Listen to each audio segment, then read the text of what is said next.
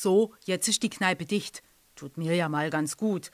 Aber Sorgen um meinen Tresenadel, die mache ich mir ja schon. Seit 20 Jahren habe ich jetzt die Uschi-Bar in Kreuzberg. Und fast so lang ein paar Stammgäste, die zum Teil täglich bei mir aufschlagen. Und manchmal denke ich, ich sollte mich bei der Krankenkasse zertifizieren lassen und mir ein Sofa in der Lade stellen. Weil was ich mir da so anhöre.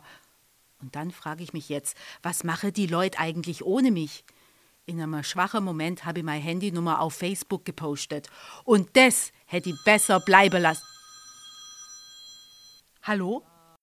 Ah, hallo Angelika. Ich nenne mich jetzt Shivana. Shivana? Ja, du hast recht, das ist nicht gut. Ayara, Amari, Bodini, Chanda, Indira? Shivana ist super. Ja gut, Shivana, danke. Warum brauchst du einen neuen Namen? Na, weil sich jetzt doch alles ändert. Und da dachte ich, ich muss mich auch erneuern. Aber vielleicht ist das auch keine gute Idee. Ach, ich hätte die Globuli nicht wegwerfen sollen. Wie willst du dich denn erneuern? Ich will eine spirituelle Online-Gruppe gründen. Du, Angelika, als Shivana. Online-Guru? Ja, merkst du nicht ein total geändertes Bewusstsein? Die Leute besinnen sich wieder auf die wichtigen Dinge im Leben.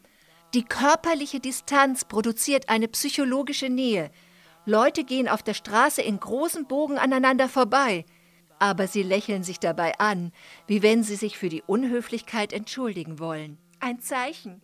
Das muss man bündeln, verstärken, das Licht in die Welt hinaustragen. Ach, ich hätte die Globuli nicht wegwerfen sollen. Aber das ist doch gut, Ange äh, Shivana. Die Krise hebt das kollektive Bewusstsein an. Ja, aber ich bin mir nicht sicher. Vielleicht täusche ich mich ja. Vielleicht bedeuten die Zeichen ja auch das Gegenteil. Vielleicht ist das der Beginn des Weltuntergangs. Hätte ich doch die Globuli nicht weggeworfen. Jetzt hör doch auf mit den Globuli. Was für Globuli waren das überhaupt? Na, solche, die gut sein sollen für Leute wie mich, die nie zu einer Entscheidung kommen, weil sie sich immer fragen, ob das, was sie vorhaben, eine gute Idee ist. Und warum hast du sie dann weggeworfen? Weil ich mir nicht mehr sicher war, ob es eine gute Idee ist, sie zu nehmen. Aber jetzt denke ich egal, weil ich könnte ja immer dich fragen und du sagst mir dann, was ich tun soll, oder? Oh, du, ich bin mir nicht sicher, ob das eine gute Idee ist.